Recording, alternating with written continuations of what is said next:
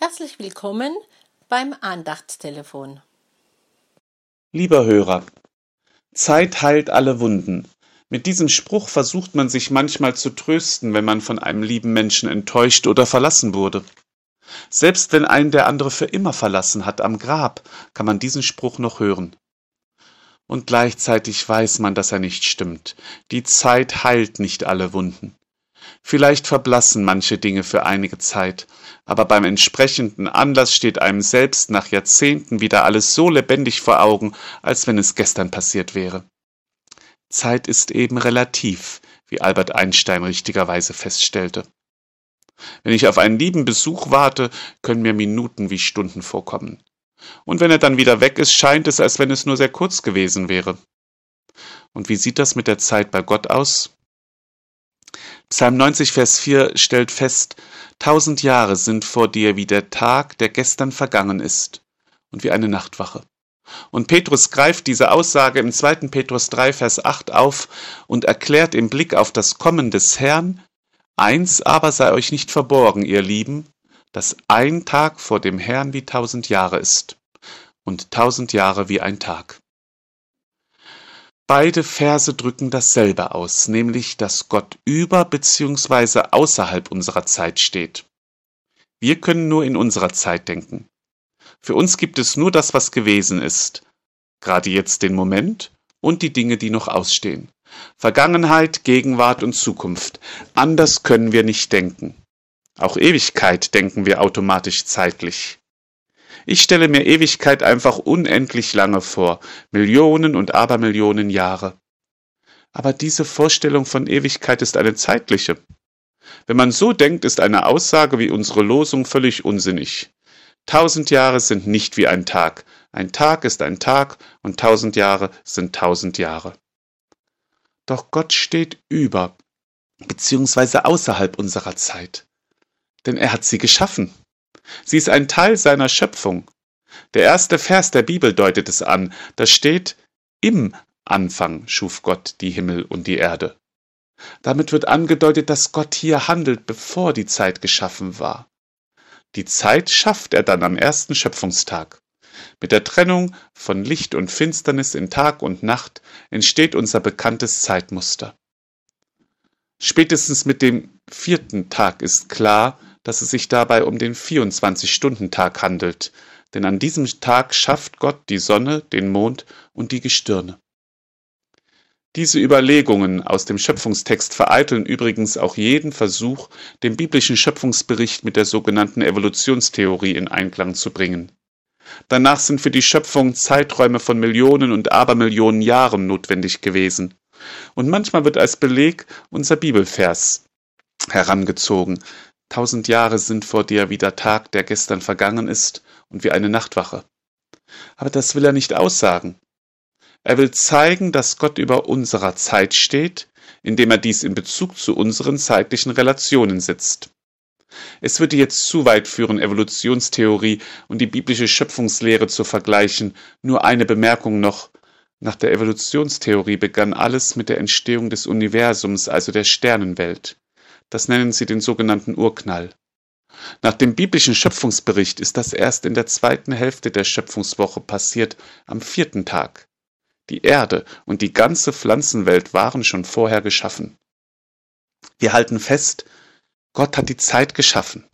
Er war vor der Zeit und wird auch noch sein, wenn es unsere Zeit nicht mehr gibt.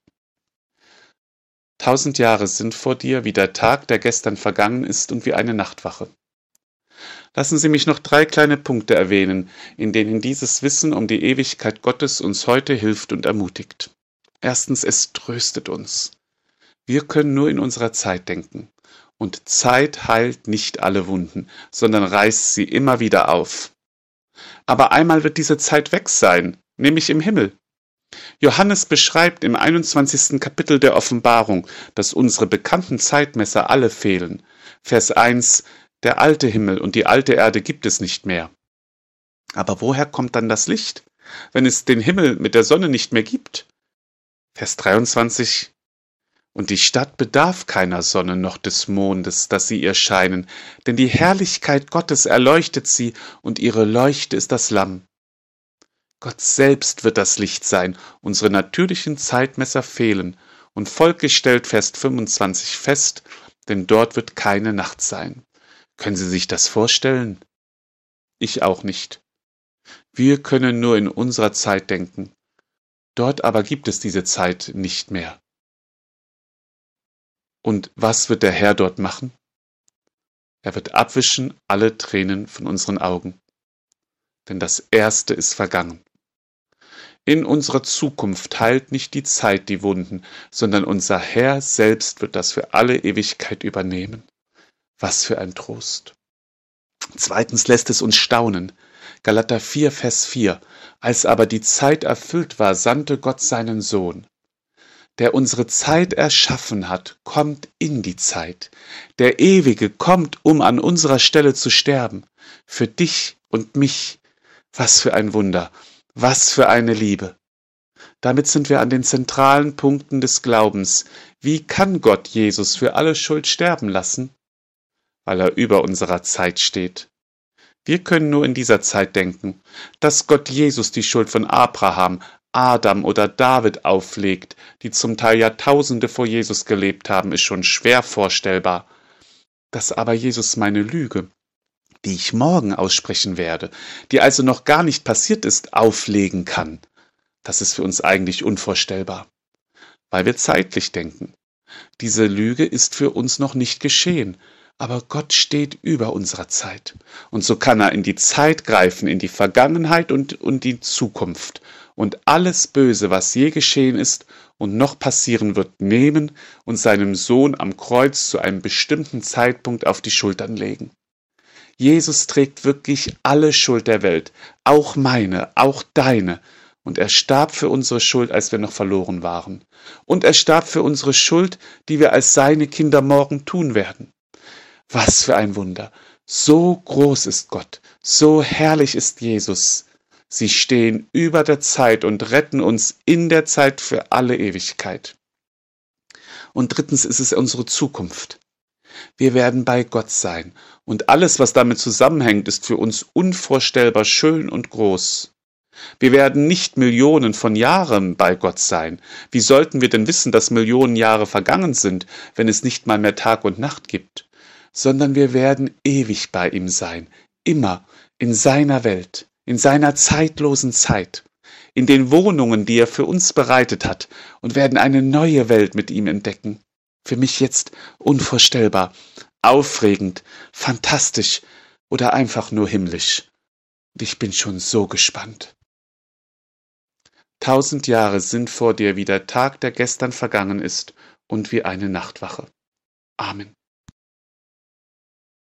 Falls Sie noch Fragen oder Anregungen haben, dürfen Sie sich gerne bei Marc Bühner, Telefonnummer 0157 drei, sieben, zwei, drei, vier, fünf, sieben, null oder bei Dorothee Reinwald Telefonnummer 0 1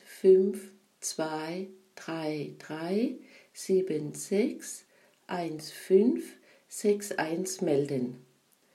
Die nächste neue Andacht hören Sie am kommenden Freitag. Wir vom F4 und der Bezirk des Liebenzeller Gemeinschaftsverband Heilbronn wünschen Ihnen noch einen gesegneten Tag. Auf Wiederhören!